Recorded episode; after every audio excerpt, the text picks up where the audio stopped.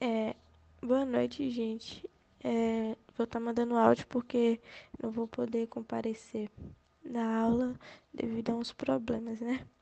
Então, o nosso artigo é sobre é, intervenção psicossocial como aluna de EJA, investigando as bases de identidade, da identidade estigmatizada. É, então, esse estudo de caso, ele é sobre um atendimento a uma aluna do projeto de ensino para jovens e adultos, é, sendo esse realizado por um, é, e monitorado por uma psicopedagoga é, desse projeto e graduando em psicologia pelo FMG.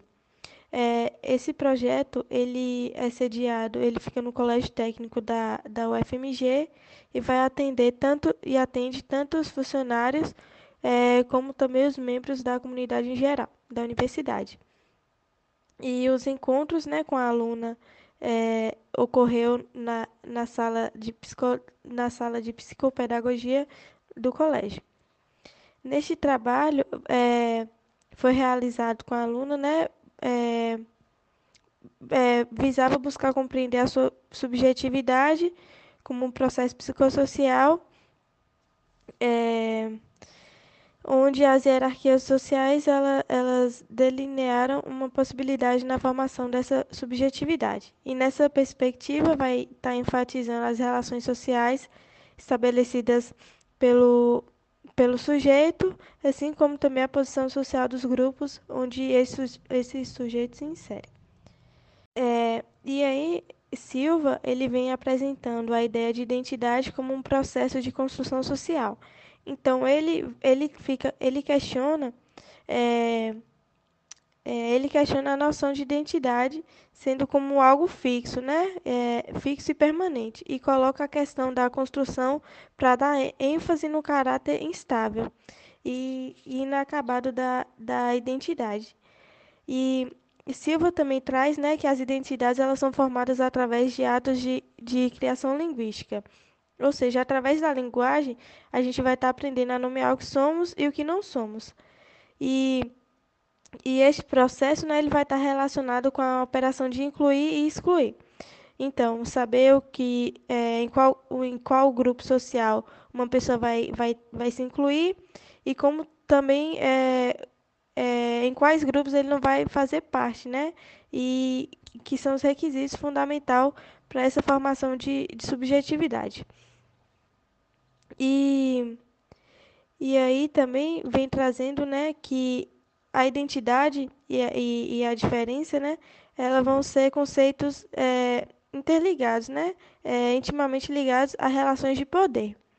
É, então, quando é expresso, né, através da linguagem, é, é, quem, quem sou eu, né, essa, caracter, essa caracterização ela vai estar carregando uma posição social ocupada por mim. Então, o lugar de uma pessoa na sociedade, ela vai, vai ser manifestado através do significado que é atribuído socialmente às palavras que são utilizadas para se definir. Por exemplo, ser negro, ser branco, é, ser mulher, ser homem, ser estudante, operário. É, que, que tais adjetivações eles são significados culturais e socialmente atribuídos.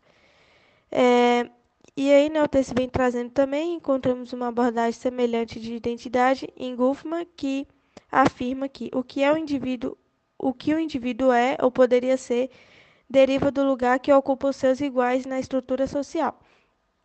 É, então, Goffman ele vem trazendo né, um pressuposto de que a diferença ela é socialmente construída e, e afirma que a diferença ela deriva da sociedade, porque precisa ser socialmente é, significado como tal.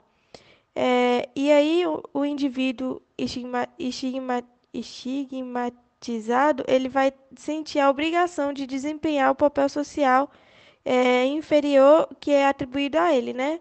Como se como se, evi, como se evitasse frustrar as, as expectativas nele é, que são depositadas nele, né? E deixa eu ver também.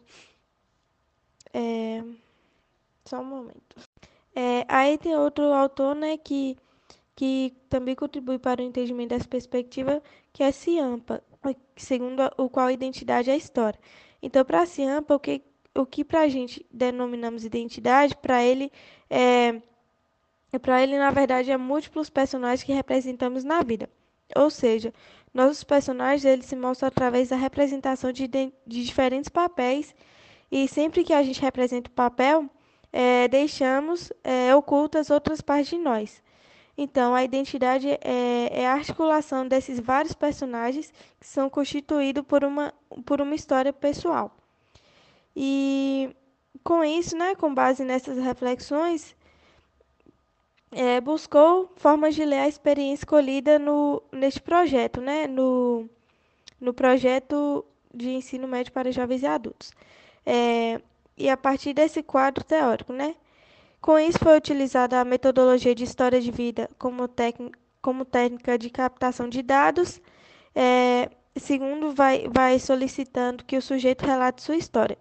E essa técnica ela foi escolhida porque permite o acesso aos fatos da vida é, segundo a perspectiva de quem viveu, né? É, no caso foi essa aluna, possibilitando um acesso privilegiado aos posicionamentos, valores e crenças é, do sujeito que narra.